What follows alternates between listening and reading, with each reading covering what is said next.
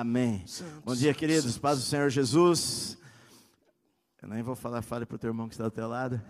Mas você que está em casa, Deus abençoe você, que vocês tenham um dia maravilhoso na presença de Deus. Uh, nós vamos abrir a nossa Bíblia no livro de Jó. Nós estamos no domingo de manhã. Eu comecei a pregar uh, no livro de Jó semana passada e quero continuar esta semana também.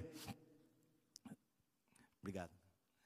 Abra a Bíblia no livro de Jó, no capítulo 3. Jó, capítulo 3. E nós vamos ler alguns versículos aqui.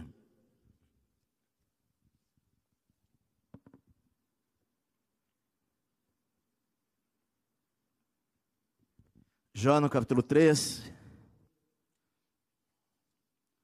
Versículos 1 em diante.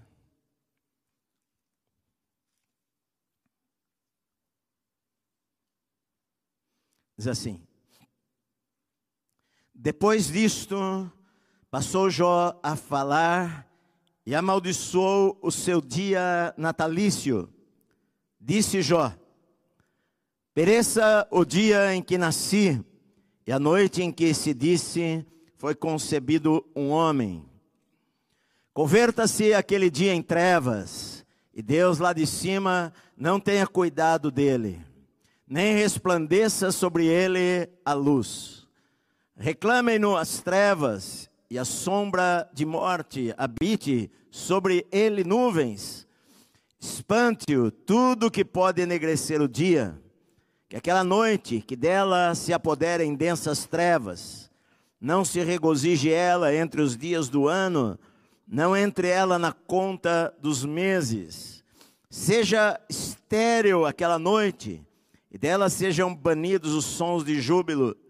Amaldiçoe-na aqueles que sabem amaldiçoar o dia e sabem excitar o monstro marinho. Escureçam-se as estrelas do crepúsculo matutino dessa noite, que ela espere a luz e a luz não venha, que não veja as pálpebras dos olhos da alva, pois não fechou as portas do ventre da minha mãe, nem escondeu dos meus olhos o sofrimento. Por que não morri eu na madre? Por que não expirei ao sair dela? Porque houve regaço que me acolhesse, e porque peitos para que eu mamasse? Porque já agora repousaria tranquilo, dormiria, e então haveria para mim descanso. Amém. Pai querido, fala conosco através da tua palavra. Nesta manhã, nós abrimos o nosso coração para o Senhor Transforma, Senhor, a nossa vida enquanto estamos estudando a tua palavra, ouvindo a tua voz, Espírito Santo. Cada pessoa que está aqui, cada pessoa que está em sua casa, eu sei que o Senhor tem uma palavra do teu coração para esta pessoa, Senhor, nesta manhã, em nome do Senhor Jesus, em nome de Jesus. Amém. Amém. Vamos aplaudir ao Senhor, queridos.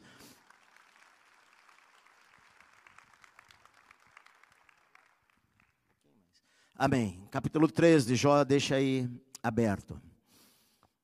Bom, no, no capítulo, nos capítulos 1 e 2, uh, Jó passou por momentos extremamente difíceis que uh, muita gente pensa, bom, é impossível acontecer uma coisa assim com uma única pessoa e ela resistir, porque ele perdeu tudo que tinha, ele era o homem mais rico que tinha no Oriente todo, ele perdeu tudo que ele tinha, uh, todos os seus filhos, os seus dez filhos morreram numa, num evento só, uma tragédia, que a casa caiu literalmente sobre todos eles e, e os matou, eles morreram soterrados. Uh, Jó fica doente e uma doença, a Bíblia diz aqui, maligna, cobriu a sua pele, da planta do, da, da, do alto da sua cabeça até a planta dos seus pés.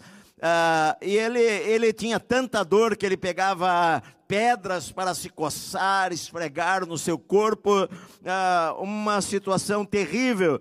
A Bíblia diz que em tudo isto, Jó, ele não atribuiu a Deus falta alguma, e ele não pecou com os seus lábios, ele não falou nada que ele não devesse falar, pelo contrário, ele, ele fala uma frase que ficou muito conhecida, que no sair do ventre da minha mãe, no eu vou voltar para lá, o Senhor deu, o Senhor tomou, louvado seja o nome do Senhor, e depois ele fala para sua esposa também, que fala para Jó, Jó amaldiçoa a Deus e morre, e Jó fala para ela: Você fala como uma louca, nós recebemos o bem de Deus e não receberíamos o mal também. E a Bíblia diz que em tudo isto Jó não pecou com os seus lábios. Mas agora nós chegamos no capítulo 13, as coisas mudam, porque as emoções mudam, as emoções são diferentes, a vida muda. E agora a gente ouve Jó falando de uma maneira diferente do que aquilo que ele falou nos capítulos 1 e 2. Nós vemos Jó amaldiçoando, nós vemos Jó falando palavras que nós poderíamos colocar que não são palavras de um homem que tem fé, porque ele amaldiçoou o dia que ele nasceu. Ele fala que era melhor que ele tivesse sido um aborto, uh, que Deus o cercava por todos os lados. Ele diz lá mais para frente, no versículo 23, que Deus o cercou por todos os lados. Ele, na verdade, aqui ele está abatido, ele está falando coisas que choca os seus amigos que vêm ali, porque três amigos dele vêm visitá-lo e quando chegam lá, eles eles ao verem a situação dele, eles eles não têm uma palavra para falar, eles eles ficam mudos por sete dias e sete noites, eles rasgam as suas vestes, eles jogam cinza sobre a sua cabeça, eles se assentam no chão, não falam nada, e a situação terrível, a Bíblia diz que eles não o reconhecem, eles não o reconheceram, um silêncio absoluto por sete dias e sete noites. Então, de repente, Jó fala e não fala aquilo que ele não fala. Não, eu sei que o Senhor está comigo. Ele não fala, vocês estão olhando para mim deste jeito, mas eu estou bem, estou na fé. Não, ele reclama e ele, ele amaldiçoa de uma maneira terrível o dia que ele nasceu. Na verdade, não só ele amaldiçoou o dia que ele nasceu, a Bíblia fala, por exemplo, em Jeremias, que ah, certa vez prenderam a Jeremias no tronco, e Jeremias falava que a Babilônia iria invadir a terra, os caldeus iriam invadir, e Jeremias foi preso, e foi amarrado lá num tronco, e foi jogado num poço, e ele falou quase que as mesmas palavras de Jó, ele falou, ele falou, por que que eu nasci, eu não deveria ter nascido, porque Deus permitiu que eu nasci, nascesse, era melhor eu ter sido um aborto, ele fala palavras assim também, e, e, e, é interessante porque você pode falar uma coisa numa hora e depois falar uma outra coisa, e, e os amigos de Jó, ao ouvirem as suas primeiras palavras, eles ficam espantados diante daquilo que Jó fala, porque a Bíblia diz: depois disso, passou Jó a falar e amaldiçoou o dia da sua, do seu do, da, dia natalício, ele falou: pereça o dia em que eu nasci, e a noite que se falou foi concebido um homem. O que é que poderia ter levado Jó a falar desta maneira aí? Veja algumas coisas aqui nesse, nesse texto aqui que nos mostram que às vezes as coisas podem mudar. Nós podemos estar de uma maneira hoje, daqui a 15 dias, ou a 20 dias, ou a 30 dias, podemos estar de uma maneira diferente. E uma coisa que aconteceu aqui nesse tempo foi a primeira coisa foi o tempo. O tempo passou o tempo passou, ah, se passaram vários dias, desde o dia que, que a mulher de Jó falou com ele, e os amigos chegaram, e sete dias de silêncio, e, e você já deve ter percebido, e eu já falei tantas vezes, que as emoções das pessoas elas mudam. Hoje você pode acordar de uma maneira, e amanhã você pode acordar de outra maneira. Hoje você pode acordar empolgado, e amanhã você pode acordar desanimado. Hoje você você pode acordar alegre e amanhã você pode acordar triste. E às vezes, quando você está triste, você pode falar palavras que você não deveria falar, mas às vezes, por precipitação, você acaba falando as coisas. Eu me lembro, já falei isso para vocês também, quando nós começamos a nossa igreja, uh, eu era pastor, eu pregava para muitas pessoas naquela época, na década de 80. Nossa igreja, uh, na época, era uma das maiores igrejas da cidade de São Paulo, e eu pregava toda semana, toda semana, e tínhamos, sei lá, umas 1.500 pessoas lá. Mas quando eu comecei a Igreja Bíblica da Paz, eu vim para a Zona Norte em 1987, e nós alugamos um salãozinho pequeno, e a gente ia fazer reunião de oração lá, e durante a semana estava eu, a minha esposa, a Wesley, que tinha três anos de idade, e a minha esposa grávida, de sete meses, do Guilherme, e, e chegava às vezes algumas crianças lá, algumas delas estão aqui na igreja até hoje, e hoje tem filhos, e chegavam umas crianças lá com a mãe, e, e eu olhava de lá de cima do quarto andar do prédio, da janela, e ninguém na rua, e ali dentro quase ninguém, e às vezes eu saía com a minha esposa pensando, às vezes a gente começava a falar alguma coisa negativa, falar, puxa vida, olha só, não tem ninguém na igreja, e o que, que nós fazemos? E aí um dia nós, eu falei para ela, querida, olha, quando nós sairmos do culto, nós não vamos falar mais nada, nós não vamos comentar como foi, é, porque você pregar, eu pregava para quatro, cinco pessoas sentadas ali, às vezes durante a semana, é, então vamos ficar quietos, não vamos falar nada, porque se a gente falar, a gente não vai falar coisas boas, nós vamos falar coisas negativas, nós vamos falar, uh, vamos falar de que o que, que nós estamos fazendo aqui, e se Deus nos mandou aqui, então às vezes o tempo ele pode mudar a nossa perspectiva das coisas que aconteceram em nossa vida, às vezes o tempo pode mudar uh, as nossas emoções, podem mudar a nossa visão das coisas que aconteceram, e o que parecia naquele momento ser suportável, ser positivo. É, em algum momento nós vimos alguma, alguma possibilidade, falamos uma palavra de fé. Às vezes, um mês depois, enfrentando a mesma coisa, nós podemos falar uma palavra de dúvida, de medo, porque perguntas vêm em nossa mente, o medo vem a nós, as dúvidas o diabo sempre vai lançar dúvidas em nossa mente. O que, que aconteceu? Será que eu fiz algo errado? Será que Deus me abandonou?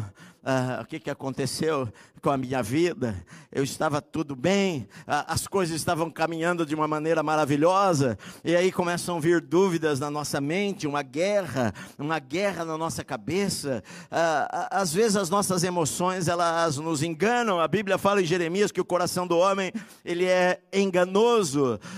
Eu já passei por isso várias vezes em minha vida, até mesmo recentemente eu passei por isso na minha vida também. Esta luta luta emocional, de que a tua fé quer falar uma coisa, mas as circunstâncias, as emoções, aquilo que vem contra nós, quer dizer uma outra coisa, e quer que você fale com a tua boca uma outra coisa, porque há poder nas palavras que nós falamos. E eu me lembro também, eu já falei para vocês que quando nós mudamos o nosso primeiro prédio, nós fomos para o segundo, era um prédio, era, havia ali sido uma clínica médica, era um salão assim, metade do galpão nosso, cabia mais ou menos umas 300 pessoas lá, mas na nossa igreja ia 50 pessoas, e nós resolvemos mudar para aquele lugar, e quando eu entrei lá e, e o pó, a, a, algumas marcas assim, abandonadas no meio do lugar, aquele lugar destruído, destruído, o, o teto de gesso com várias placas, buracos caídos no chão, uma sujeira, algum colchonete jogado, empoeirado. Eu entrei ali e eu falei: é aqui, este lugar aqui. E aí depois eu voltei ali, depois de uns dois, três dias, e a hora que eu entrei ali me deu um pavor no meu coração, um medo, que eu, eu saí de lá, eu entrei no carro, falei: eu não volto mais aqui. Um sentimento de que, que, que eu estou fazendo aqui neste lugar? Então, às vezes, as emoções elas podem nos enganar e nos fazer falar coisas que nós não é aquilo realmente que, que nós cremos. E com certeza isso aconteceu com Jó, porque vários dias se passaram vários dias de silêncio, vários dias sozinho, sofrendo de dores, esfregando pedras no seu corpo, as emoções, a saudade dos seus filhos, a, a, a maior perda que ele teve, pensando nas suas filhas, como é que eles morreram, o que é que eles sentiram, uh, o desespero na hora, que passou na cabeça deles, será que eles tiveram tempo de orar? Uh, foi tão de repente, o que, que aconteceu?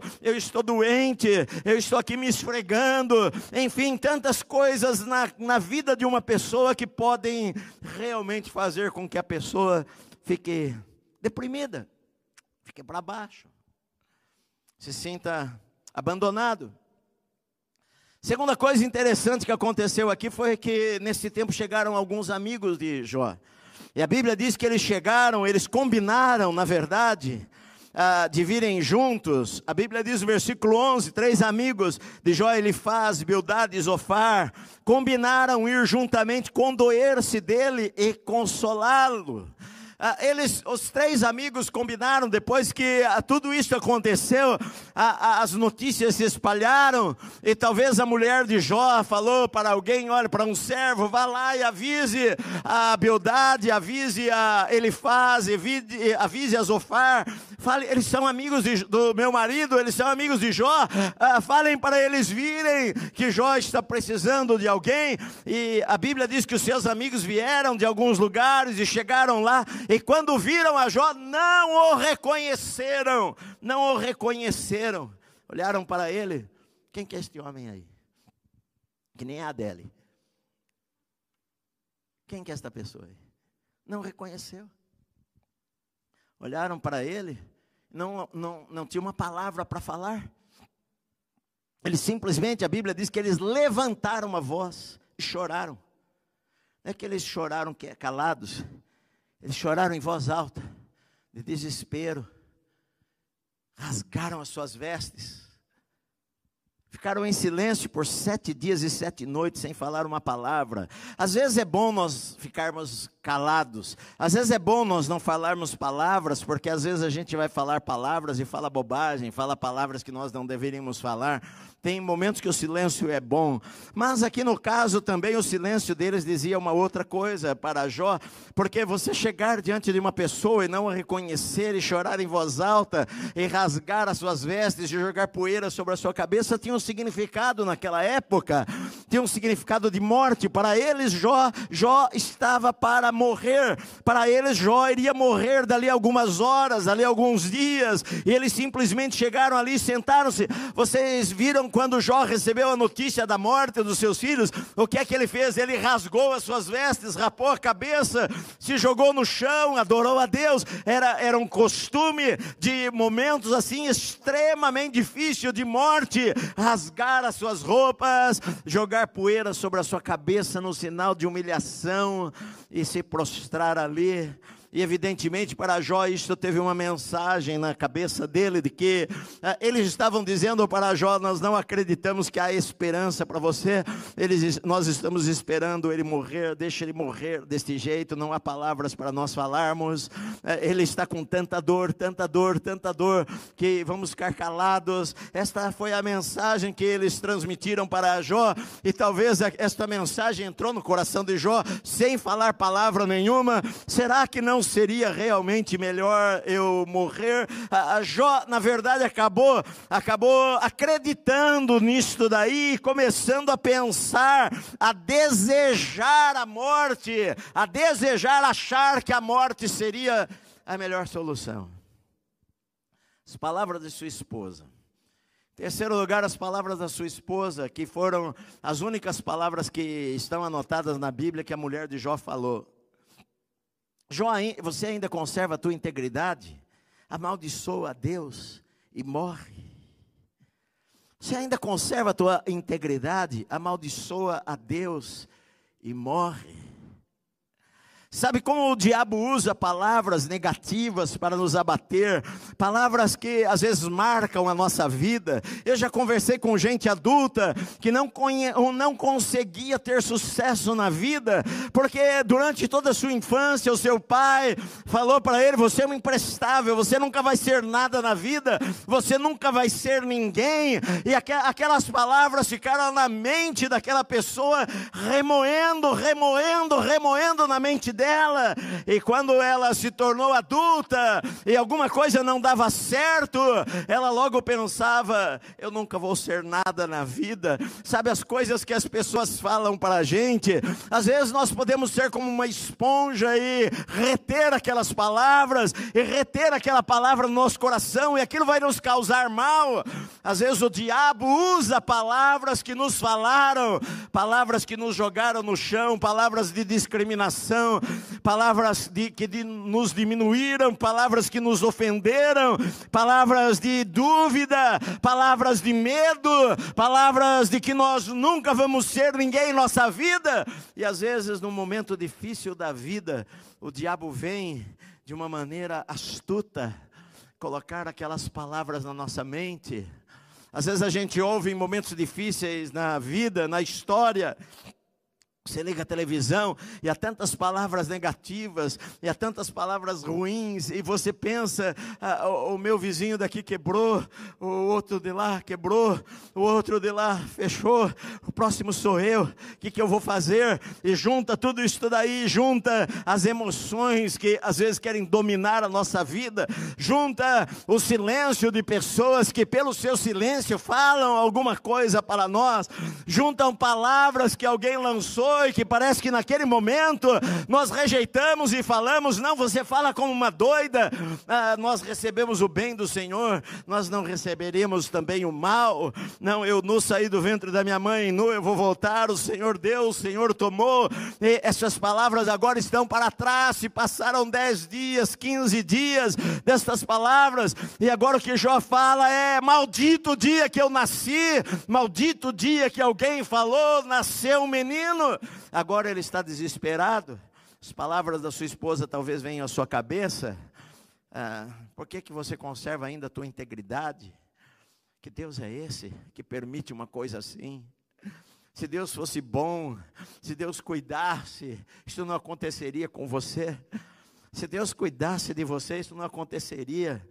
Que Deus que é este que você serve, serve, serve, serve, e Ele permite que os seus filhos todos morram num único dia. Que Deus que é esse que você está doente aí, você está acabado, a melhor coisa. Por que, que você ainda fala em Deus? Por que, que você ainda acredita em Deus? Deus não existe, Deus não existe, amaldiçoa Deus, morra, morra logo. Com certeza essas palavras, o diabo naquele momento, o diabo traz na cabeça de Jó. Ah, será que não é melhor mesmo eu morrer? Por que, que eu nasci? Deus me cerca por todo lado. Por que, que eu estou vivo? Seria melhor eu ser um aborto? Às vezes as palavras têm poder, a Bíblia diz que a, a vida e a morte está no poder da língua. Por isso que a gente tem que tomar cuidado com aquilo que a gente fala para as pessoas, por isso que a gente tem que tomar cuidado aquilo que a gente fala para as crianças, para os nossos filhos.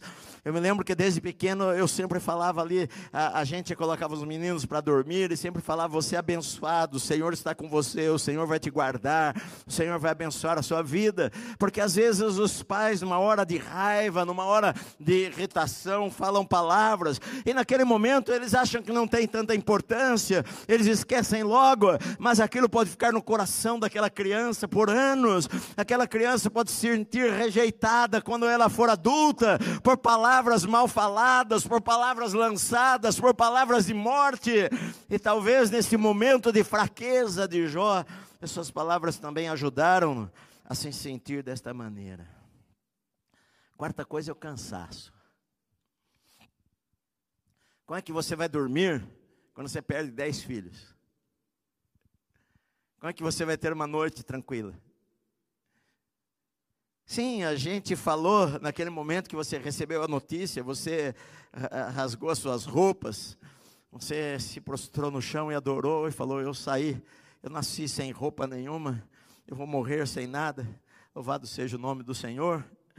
Depois que perde os filhos e que perde tudo e que fica doente, você ainda está lá e não falou nada errado, mas os dias se passam e e o sono não vem, você não dorme direito, e a dor que te perturba, você não acha uma posição para você dormir, ah, há feridas no teu corpo, por todo canto, na tua boca, nos teus olhos, na tua testa, suas orelhas coçam, seu nariz, o seu corpo, você se esfrega o tempo inteiro, a noite inteira, vira de um lado, vira para o outro, não acha jeito, não acha posição para dormir, não acha o que fazer, não tem remédio, não tem algo que alivia a sua dor, a não ser as pedras que você esfrega com força no seu corpo, o cansaço, o esgotamento. Ah, sabe, a gente quando está cansado demais, ah, às vezes as emoções contrárias, as palavras contrárias, ah, o sentimento de morte que está ali naquele lugar, te jogam lá para baixo, te jogam lá para o chão. Sendo que, às vezes, uma pessoa ela está deprimida de tal maneira que uma das coisas, ela, os remédios que às vezes as pessoas tomam é para levantar o ânimo, é para é tirar ela da cama, é para, às vezes, ela dormir mais, ela, ela deitar e conseguir dormir lá 10 horas seguidas para o seu corpo se sentir com mais vigor, se ela se sentir mais forte, o ânimo fica melhor. E, às vezes, Jó, Jó com certeza estava passava vários dias sem conseguir dormir pela situação toda. Esse cansaço também leva a falar coisas que não deve falar. Com certeza, uma outra coisa que pesou muito foi o silêncio de Deus. O silêncio de Deus. Porque tem momentos na nossa vida que a gente pergunta: onde que está Deus nesta hora? Deus não falou nada. Jó ele não tinha Bíblia para ler, para consolar o seu coração, não tinha o livro de Salmos que ele pegasse lá e falasse e lesse: O Senhor é meu pastor e nada me faltará. Não teve um profeta que veio falar algo com ele. Ele não teve um sonho que um anjo apareceu e falou alguma coisa para ele. Ele não teve um sonho que Deus apareceu no sonho, deu uma palavra para ele, não viu, não houve uma palavra de Deus, um mover de Deus, uma emoção de Deus, um, algo que Deus se manifestasse, não houve alguma coisa que ele pudesse entender, Deus está no negócio, Deus está comigo não houve uma palavra, ninguém chegou para ele, não chegou um amigo e deu uma palavra de fé, não chegou o amigo. O amigo, pelo contrário, chegou e ficou calado, sem ter o que falar para ele diante da situação que ele estava. Ninguém falou para ele: ah, Jó, Deus está com você, fique firme, o Senhor é por nós, se o Senhor é por nós, quem vai ser contra nós? Ninguém falou uma palavra assim para ele. A única palavra sobre Deus que ele ouviu foi amaldiçoa Deus e morre. Foi a única palavra que ele ouviu que se usou falar em Deus, e Deus em silêncio, Deus não se move, Deus não fala, Deus não dá uma visão, Deus não dá um sonho, Deus não envia um profeta, Deus não envia uma pessoa. Como é duro às vezes a gente passar pelo vale da sombra da morte e não ter uma palavra do Senhor. E parece que Deus abandonou. E parece que Deus deixou a gente naquela situação e não se importa. E eu servi a Deus. Parece que às vezes na nossa vida as emoções que nós temos da presença do Senhor saem. Parece que a gente não está sentindo nada. Eu oro e não sinto nada. Como orar numa situação assim? Forças para orar. O que eu posso falar para Deus? Eu já falei, já adorei, não mudou nada. Eu já orei, já rasguei minhas vestes, já coloquei meu rosto no chão, adorei ao Senhor e não aconteceu nada. Deus não veio, Deus não falou uma palavra de coragem. É duro você passar às vezes pelo vale da sombra da morte sem ninguém, sem um amigo, sem um amigo de verdade, sem alguém que não te critique, sem alguém que não fale para você que você não tem fé. Porque às vezes no momento de dor as pessoas olham para a gente desconfiada, pensando: "Ah, esse cara não tem fé". Ele não deveria falar assim. A palavra que nós deveríamos falar é: "Eu sei que o Senhor, o meu redentor vive". mas não é o momento na vida de Jó. O momento da vida de Jó é de profunda tristeza, de vazio, de solidão, sentir-se sozinho, de palavras na sua cabeça, de emoções contrárias, de inimigo falando, de esposa falando, de amigos em silêncio, de Deus calado. É um momento difícil na vida de Jó, então Jó abre a boca e ele fala aquilo que ele vem para falar, ele coloca para fora as suas emoções e deixa os seus amigos espantados. Versículo 1, ele amaldiçoou o seu dia natalício. Versículo 2, ele fala: Pereça o dia em que eu nasci, a noite que se disse, foi concebido um homem. Versículo 6, ele fala: aquela noite que dela se apoderem densas trevas, não se regozije ela, não se se regozije ela entre os dias do ano, não entre ela na conta dos meses, que aquele dia lá do meu aniversário seja retirado do calendário, que se pule aquele dia lá. Versículo 8, que aqueles que sabem amaldiçoar, seja quem for, amaldiçoe-nos, amaldiçoe o dia e sabem excitar o monstro marinho para engolir aquele dia que ninguém mais fale dele que aquele dia se torne em densas trevas, ele diz no versículo 4: converta-se converta aquele dia em trevas, e Deus lá de cima não tenha cuidado desse dia, não resplandeça sobre ele a luz. Ele diz no versículo 7: O desejo que não haja mais alegria, que seja estéril aquela noite, dela sejam banidos sons de júbilo. Versículo 11, ele fala: Por que, que, houve, por que, que eu não morri? na, no ventre da minha mãe, porque eu não inspirei antes de sair dela, porque que eu não fui um aborto, eu morri lá dentro, e quando eh, eh, saísse, eu já saísse sem vida, porque houve peitos que eu pudesse mamar e me alimentar, porque houve braços que pudessem me abraçar, me acolher. Eu não queria isso daí, o desejo dele de morrer, de sumir com aquele dia, de que aquele dia desaparecesse. Os porquês, os porquês, o que, que Jó estava sentindo? Olha as emoções que ele estava sentindo, ele coloca algumas delas aqui nesse capítulo, no versículo 20, ele diz assim: Olha, porque se concede luz ao miserável e vida aos amargurados de ânimo. Ele se sentia um miserável, amargurado de ânimo, miserável.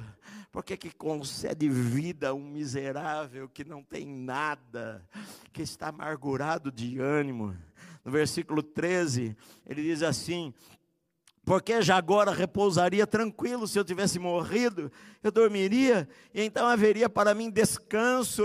Ou seja, ele se sente cansado, estou cansado, é, sabe quando você está num ponto de exaustão que eu não aguento mais, eu não aguento mais esta situação, eu não aguento mais essas pressões na minha vida, eu não aguento mais tudo aquilo que vem sobre mim, parece que o mundo está caindo sobre mim. Ele diz no versículo, versículo 23, ele diz assim: Porque se concede luz ao homem cujo caminho é oculto, e a quem Deus cercou de todos os lados, não há lado que há escape para mim. Eu não sei se você já sentiu assim, parece que se eu for para lá, não dá para eu ir para lá, se eu for para lá, não dá para eu ir para lá. Ah, se eu deitar, vem pensamentos na minha cabeça, se eu andar, vem pensamentos em minha cabeça, se eu for para lá, não vai dar, eu estou cercado por todos os lados, não há, não há um lugar para eu correr, não há, não há um abrigo para eu ir. Deus, o próprio Deus me cercou por todos os lados as emoções que ele estava tendo, versículo 24, ele diz assim: Porque em vez do meu pão me vêm gemidos e os meus lamentos se derramam como água. Sabe, ao invés de eu ter apetite para comer, que eu não consigo comer nada, a Bíblia fala que Jó estava pele e osso, ele enxergava, dava para ver os seus ossos.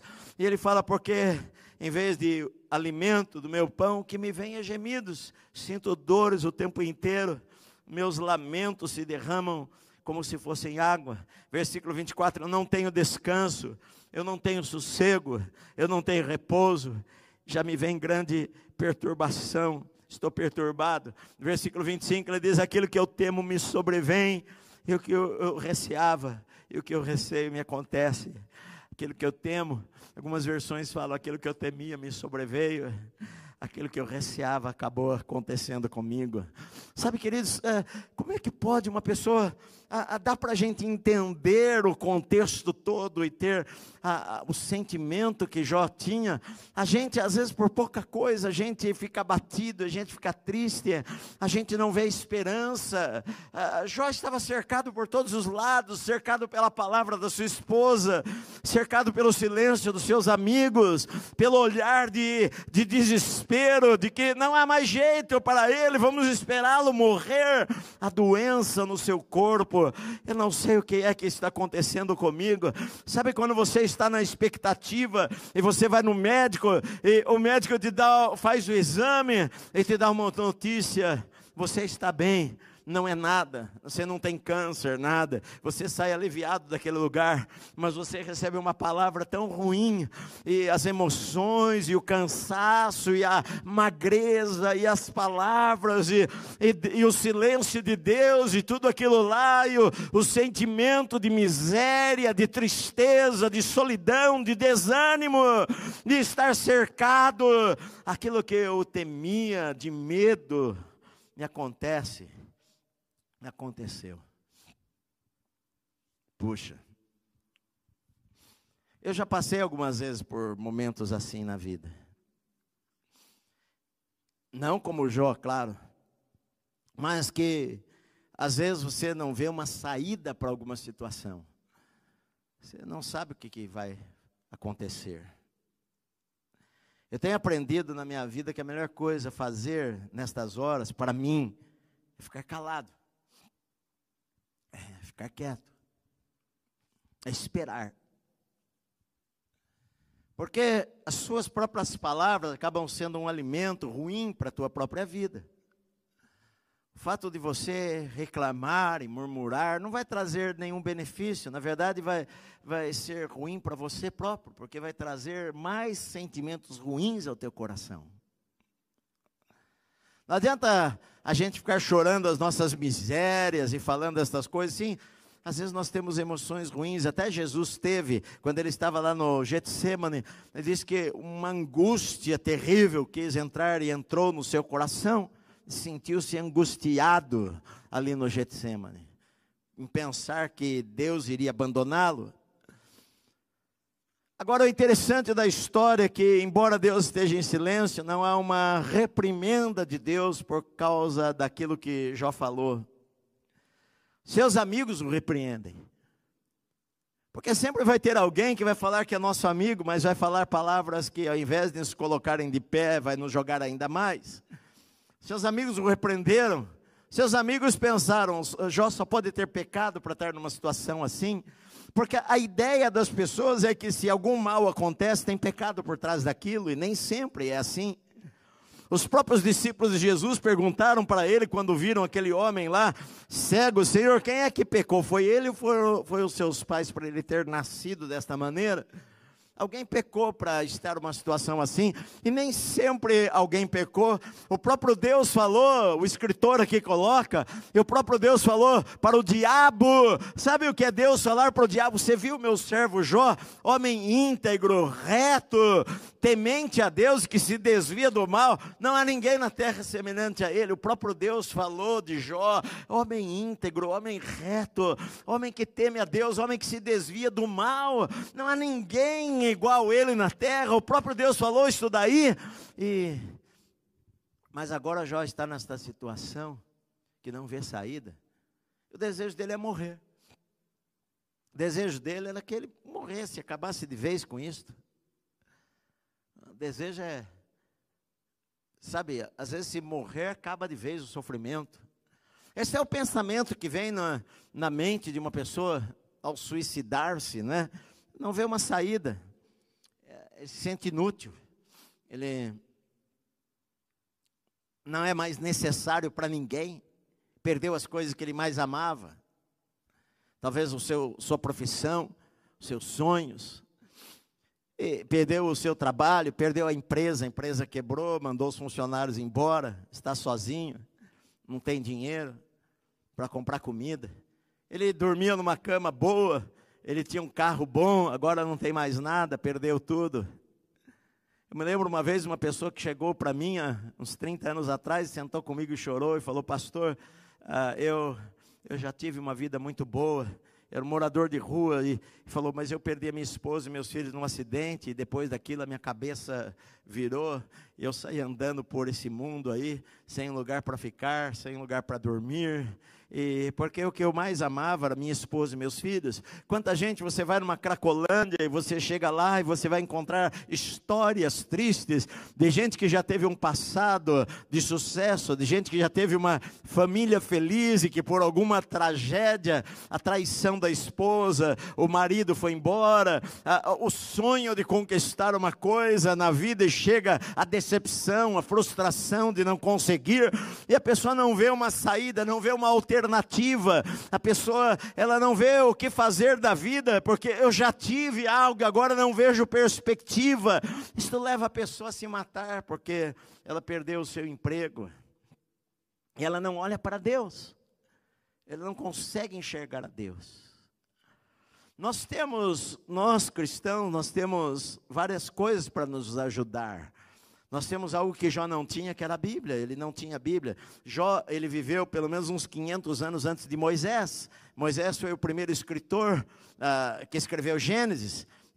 Moisés não, não viveu Gênesis, ele escreveu porque uh, um falou para o outro, Adão contou para os seus filhos, que contou para os filhos, os filhos, os filhos, os filhos, e foi passando de geração em geração, até que chegou a história de Abraão e tudo aquilo lá, e foi passando de boca a boca, até que Moisés sentou e escreveu o livro de Gênesis, inspirado pelo Espírito Santo, e contou a história de Abraão 500 anos depois. Já não tinha nada para ler já não tinha nenhum versículo da Bíblia para ler, já não tinha profetas para falar para ele que o Senhor era com ele, não tinha pastor. Já ele tinha uma comunhão com Deus, o Criador dos céus e da terra. Ele amava Deus, ele orava. Mas agora parece que Deus está em silêncio e o deixou, o abandonou. E ele ora, e parece que Deus não ouve nada do que, daquilo que ele fala. Mas o interessante é que, sabe, eu, eu entendo Jó, e se eu sendo humano, e a Bíblia diz que a gente às vezes é mal, consegue entender, que acho que todos vocês conseguem entender a reclamação de Jó. Talvez se eu tivesse da pele de Jó, eu teria falado coisas piores. Interessante que Deus não, não acusa, Deus não prega um sermão para ele agora aqui. Deus não fala para ele, ei, Jó, ei, falta de fé, hein, falta de fé. Creia, meu filho, creia mais em Deus. Deus não fala isso para ele. Sabe quando, a, quando Elias sentiu-se assim lá, depois daquele, daquela daquilo que aconteceu no Monte Carmelo, ele fugiu de Jezabel, ele se escondeu em uma caverna, ele achou que só tinha ele, e Deus perguntou para ele: O que, que você está fazendo aí, Elias? Ele falou: ah, Estou sozinho, Senhor, mataram os profetas do Senhor. Ah, quando Elias estava lá, Deus não o criticou, Deus não, não falou um sermão para ele, Deus não falou palavras para ele. É, a, a Elias você não percebe, Elias? Deus não falou nada. Deus simplesmente mandou um anjo que deu comida para ele, cutucou ele, ele acordou, havia pão e água, ele comeu do, e bebeu e dormiu, e depois Deus cutucou o anjo, cutucou de novo. Enfim, Deus ele, ele, ele entende, ele entende sim, às vezes as nossas dores, às vezes as nossas incertezas, às vezes as nossas frustrações, às vezes o nosso desânimo. Ah, Deus entende, às vezes as emoções, às vezes acontecem coisas em nossa vida que a, a gente precisa aprender a crescer através destas coisas que acontecem em nossa vida, de às vezes ficar calado, de às vezes nos animar no Senhor, como Davi fez. Quando, quando invadiram a terra lá e levaram, sequestraram a esposa de Davi e sequestraram os filhos e levaram embora. E a Bíblia diz que quando Davi chegou lá em Ziclag, a, a cidade estava queimada e a sua família tinha sido levada embora. E os homens pegaram pedras para apedrejá-lo. E a Bíblia diz que Davi se animou no Senhor. Às vezes a gente precisa sim se animar em Deus. Deus é o refúgio e fortaleza, é socorro bem presente na hora da angústia. Nós temos textos da Bíblia para nos ajudar e, e alimentar a nossa fé, mas Jó não tinha nada disto. E Deus não censura a Jó por isto. Agora eu vejo algumas coisas que nós podemos fazer. Sim, eu posso fazer. A primeira delas é controlar a minha boca. Preciso aprender a controlar a minha boca. O que, que eu falo? Porque as tuas palavras têm poder, as tuas palavras podem produzir vida, podem produzir morte. Às vezes você quer falar e reclamar, mas às vezes a melhor coisa é você ficar calado. Se você não, não, é, eu não vou conseguir falar algo bom nesta situação, eu estou desesperado, eu não sei o que eu faço. Então fique quieto. Fale para Deus. Tranque a porta do quarto lá e fala para Deus: Senhor, olha, eu estou chateado, eu estou desanimado, eu estou triste, eu estou abatido, eu não sei o que fazer, estou desesperado, Senhor, estou desesperado, uma situação desesperadora, eu não sei o que fazer. Melhor coisa, vai lá, fala para Deus, tranca a porta do teu quarto, fale para o Senhor, fale para o Senhor. Às vezes a gente, a gente depois que passa a situação, a gente olha para trás, a gente, a gente vê a coisa tão pequena. Poxa, eu fiquei desesperado para alugar um lugar que cabia 300 pessoas. Para pagar um aluguel que eu não me lembro, sei lá, digamos 10 mil reais.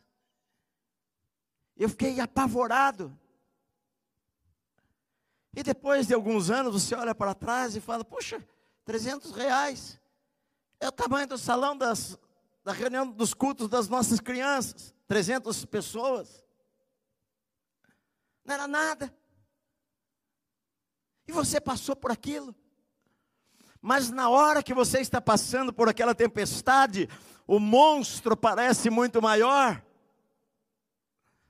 E depois que passa, depois de um ano, dois anos, três anos, cinco anos, que aquilo tudo passou e você prosperou, e você cresceu, você viu sua, viu sua vida abençoada, você viu o livramento do Senhor, você olha para trás e você fala: puxa, como que eu fui ficar abatido com aquela situação? Na verdade, então a melhor coisa é nós falarmos para Deus, entregarmos ao Senhor. E continuar confiando, mesmo sem ver, é isso que a gente aprende na Bíblia. A fé, ela não anda, a gente não pode andar pela vista, a gente tem que andar pela fé. É que nem o piloto automático, é que nem o, o piloto lá que está uma tempestade e ele não tem como enxergar nada, ele tem que pôr no instrumento e, e deixar o, o instrumento guiar não dá para enxergar. Tem momentos da nossa vida que a gente não enxerga, não enxerga uma saída, não enxerga uma solução, não enxerga Deus, não enxerga a resposta, não enxerga nada. Mas a fé faz a gente continuar crendo. Olha, eu não estou enxergando, mas Deus prometeu na Sua palavra que Ele estaria comigo em qualquer situação, e eu creio no que a Bíblia diz. Sobre isso eu vou viver. E vai passar passar. A gente vai passar pelo outro lado do mar. A gente não enxerga agora. A gente precisa olhar para o futuro com esperança. Quando a gente não, não enxerga no momento. É que nem o salmista falou: porque estás abatida, ó minha alma, porque te perturbas dentro de mim? Espera em Deus, pois ainda o louvarei. Espera em Deus, ele coloca no futuro. A fé é presente, a esperança é futuro, meu amado. A fé diz no presente: olha, eu não enxergo nada, eu não vejo nada, mas eu sei que Deus está comigo, eu sei que Deus está cuidando da minha vida e tudo vai dar certo não fica projetando o futuro de incertezas. Não adianta. Não adianta você ficar projetando o que vai acontecer em dezembro. Não adianta você ficar projetando o que vai acontecer em outubro. Nós estamos em maio, cada dia por sua vez. Jesus ele falou: olha, não adianta você andar ansioso com o dia de amanhã, deixa cada dia vai trazer o seu mal. E a maior parte das vezes, 85, 90% das vezes, o mal não vem, meu amado. O mal que vem na nossa cabeça não se torna realidade. Então não adianta você se preocupar e antecipar as dores, antecipar o que pode acontecer em setembro, em outubro. Não, meu amado, creia em Deus agora, você está vivo e Deus vai sustentar a sua vida hoje, amanhã e depois de amanhã. Esperança nós precisamos ter. A fé diz agora, a esperança diz: Eu sei que eu vou estar do outro lado. Eu sei que o Senhor vai estar comigo em agosto. Eu sei que o Senhor vai estar comigo em setembro. Eu sei que o Senhor vai estar comigo no fim do ano. Eu sei que Deus vai abrir uma porta. Eu sei que nós estamos passando. Tem gente, eu sei que tem gente da, da igreja que tem comércio, que tem negócio, que tem loja, que tem, tem, tem coisas assim, estão fechados há mais de um mês, há dois meses, há três meses fechados. O que, que eu vou fazer? Como vou pagar as coisas? Coisas, não houve acordo, às vezes, numa negociação de aluguel, como eu vou fazer? Querido, vai, vai dando um passo de cada vez, vai dando um passo de cada vez. Nós devemos, claro, procurar as soluções possíveis, negociar, a, a conversar, a, a tentar dialogar, tentar resolver as coisas, mas a gente precisa colocar as coisas nas mãos de Deus que tem o poder para resolver todas as coisas e olhar para o futuro com esperança. Olhar que amanhã vai ser melhor do que hoje. Que o Deus que nós servimos, que se nós perdemos alguma coisa hoje, Ele é poderoso para nos dar dez vezes mais amanhã. Dez vezes mais no futuro. Dez vezes mais. Eu vi uma, uma cena que até na, na porta da Caixa Econômica, um monte de gente para receber os 600 reais. E aí alguém postou uma foto lá, um monte de cadeira, né? Cadeiras brancas, tipo essas de salão de igreja. Cada dois metros, uma pessoa sentada. E alguém, alguém estava alugando a cadeira, acho que por um real, coisa assim. Então falou, enquanto uns choram, enquanto uns, os outros vendem lenço. Gente tem que perguntar para Deus: o que, que eu posso fazer nesta hora? Qual estratégia eu posso usar? É para me sustentar. Pergunte para Deus. Se Deus não falou nada, pastor, eu perguntei para Deus, não falou nada. Deus te deu uma cabeça para pensar. Pensa. Você acha que Deus não falou nada, mas Deus fala sim. Esses dias nós estávamos numa situação aqui difícil, aconteceu várias coisas ao mesmo tempo, né? Esse prédio aqui não é nosso, é alugado. E houve enchente, nós perdemos coisas até, e, e aí chegou um mês e vamos, vamos ah, a renovação do nosso contrato, e aí o aluguel subiu, e aí ah, ah, veio essa pandemia e tudo fechado, e a gente para assinar, eu com um contrato para assinar, o que, que nós fazemos? Você não sabe, mas eu mandei o pessoal do escritório procurar lugar para alugar para nós. Para onde que nós vamos? Como que nós vamos mudar tudo isso daqui de um mês? Havia um salão aqui, havia um salão lá. E eu ali, o que, que eu faço? Eu assino isso daqui num tempo difícil. Alguém me falou, pastor, Estou muito preocupado com essa situação, porque nós estamos nos comprometendo com algo muito maior e, e nessa situação que, que está o momento do Brasil, o que, que nós vamos fazer? E eu, com isto, e, e de ir sair daqui, mas aqui é um lugar que Deus nos colocou. Olha, difícil. Quatro horas da manhã eu acordado, vou orar, trancar a porta do quarto lá, ficar orando, orando, orando. E Senhor, o que, que a gente faz? Se a sua emoção fala faz isto, o outro lado da emoção fala faz isto, o outro lado da emoção fala corre. Mas aí eu tranquei a porta, ela foi orar, orar, orar. Você se sente pequenininho, desse tamanhozinho assim, desse tamanhozinho. Mas você começa a orar, começa a orar, começa a orar, começa a orar, começa a orar, começa a orar. E você vai crescendo, vai crescendo.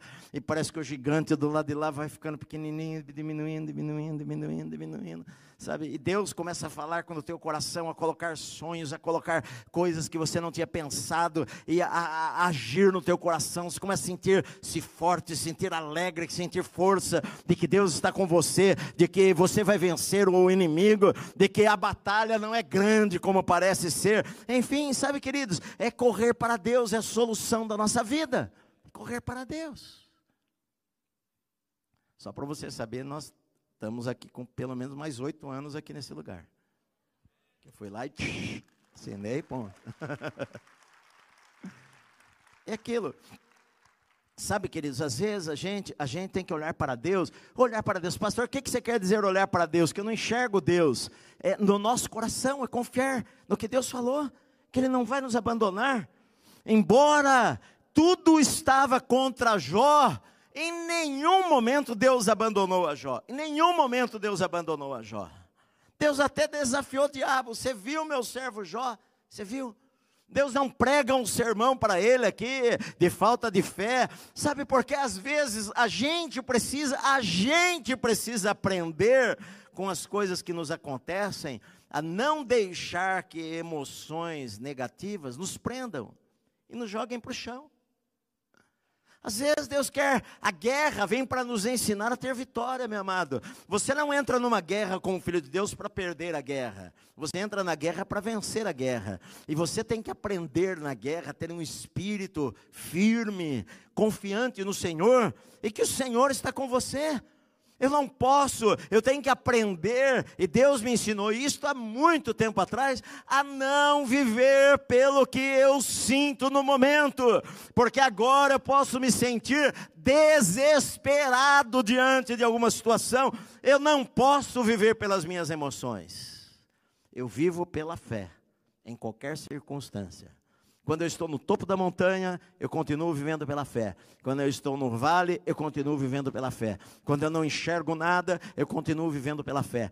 Quando os negócios parecem que estão mal, eu continuo vivendo pela fé. O meu sustento não vem do homem, o meu sustento vem de Deus. O meu sustento não vem das minhas vendas, o meu sustento vem do Senhor, que abre as portas para mim, de, independe da situação, da circunstância. A Bíblia diz em Gênesis falando sobre Isaac, e semeou Isaac naquele ano no deserto e colheu cem vezes mais porque o Senhor o abençoava. Isaac semeou no deserto, onde não tinha possibilidade de haver colheita, mas ele colheu cem vezes mais, porque o Senhor estava com ele e o Senhor o abençoava. Então eu preciso aprender, meu amado. Eu não posso viver pela vista, não posso viver pelas minhas emoções. Emoções mudam. Uma palavra que vem é o silêncio dos amigos, é a ausência da palavra de Deus, é a palavra da esposa negativa, é o cansaço físico, é a doença, é a perda que houve, tantas coisas que mexem com a emoção de Jó e que traz uma lição para mim e para você que eu não preciso amaldiçoar o dia do meu nascimento e eu não preciso querer morrer, porque Deus ainda tem um plano com a minha vida. Se eu estou vivo, é porque Deus tem um plano maravilhoso para realizar na minha vida ainda no futuro. E eu vou estar firme. Eu vou passar pela tempestade, porque o Senhor está conosco, o Senhor está no nosso barco. Então, meu amado, que da tua boca você não seja inundado com emoções ruins nas horas difíceis, mas que você se anime no Senhor, que você fale palavras de fé, que você fale o que Deus fala, que você substitua estas emoções, que eu já preguei sobre emoções para você. Se assiste um filme, eu não assisto filme triste, não assisto, não gosto. Eu quero viver alegre. Claro, eu, eu me sinto triste com a situação das pessoas. Você não pode viver numa redoma né? Não, eu me compadeço da situação que pessoas estão passando. Mas às vezes eu falo, o que, que eu vou assistir aquele filme lá para chorar uma semana? Ah, não, não vou assistir não. Nem verdade é. Mas a, a gente, as emoções, nós podemos ser dominados por ela, ou nós podemos vencê-las. E nós precisamos vencê-las. Neste momento difícil, tem gente que às vezes pensa, eu vou me matar porque ela não vê uma saída. Querido, se você ficar firme, a saída está aí na frente. Vai surgir uma porta, vai surgir uma oportunidade. Você vai conseguir passar do outro lado. Você vai construir de novo. Eu contei para vocês que vocês já leram a história de Thomas Edison. Que, que quando pegou o, o, um incêndio lá que, no seu laboratório, que estava, que pegou fogo em tudo, e seu filho chegou correndo para ver o que, que, tinha acontecido com seu pai, que seu pai estava, estava lá dentro do laboratório. E o Thomas Edison falou para o seu filho: Filho, corre chamar a tua mãe. Falou, mas por quê? Porque acho que ela nunca mais vai ver um incêndio desse tamanho aqui. No dia seguinte estavam lá os bombeiros terminando de apagar o incêndio, já estava planejando como nós vamos começar de novo. Ele tinha mais de 60 anos, como nós vamos recomeçar. E, e os seus maiores inventos vieram depois disto, vieram depois, e não antes. O que, que eu vou fazer depois? Como eu vou reconstruir? Deus está comigo, eu vou reconstruir de novo. Se for preciso começar do zero, eu vou começar do zero e vou alcançar 200%, não mais 100%. Eu não, vai, eu não vou mais ser como eu era, eu vou ser mais e maior e crescer mais do que aquilo que eu tinha. Aquilo que eu perdi, o Senhor vai me dar 100 vezes mais. Que Ele está comigo. O espírito que você tem é importante nos momentos de luta. E Jó não tinha um monte de coisa que você tem. Jó não tinha palavra, ele não tinha irmãos, ele não tinha pregação, ele não tinha pessoas para te encorajar, ele não tinha a Bíblia para ler. Você tem tudo isto. Então se anime do Senhor e saiba que o Senhor não abandona você em nenhuma situação da vida. Amém, meu amado? Senhor querido, nós ouvimos a tua palavra nesta manhã, nós a recebemos em nosso coração, Pai. Oh Deus, e nós cremos no Senhor. E algumas vezes querem emoções ruins entrar em nosso coração, querem emoções ruins dominar a nossa vida, querem sentimentos uh, dominar o nosso coração, sentimentos de desespero, de vontade de sumir, de, de não ver perspectiva, de perder a esperança mas a nossa esperança é o Senhor, os nossos olhos estão em Ti, nós confiamos no Senhor com todo o nosso coração e sabemos que o Senhor não nos abandona e não nos deixa em momento nenhum, Pai. E nós somos gratos ao Senhor pelo cuidado que o Senhor tem por nós, nós somos gratos ao Senhor pelo cuidado que o Senhor tem pelas nossas vidas, Pai. Ó Deus, e nós cremos que se o Senhor é conosco, quem é que pode resistir? Quem é que pode ser contra nós? Agindo o Senhor, quem é que pode impedir, Senhor? A porta que o Senhor abre, ninguém pode fechar, a porta que o Senhor fecha, ninguém pode abrir, e nós descansamos o nosso coração no Senhor, sabendo que tudo pode, Senhor, e que nenhum dos teus planos podem ser frustrados.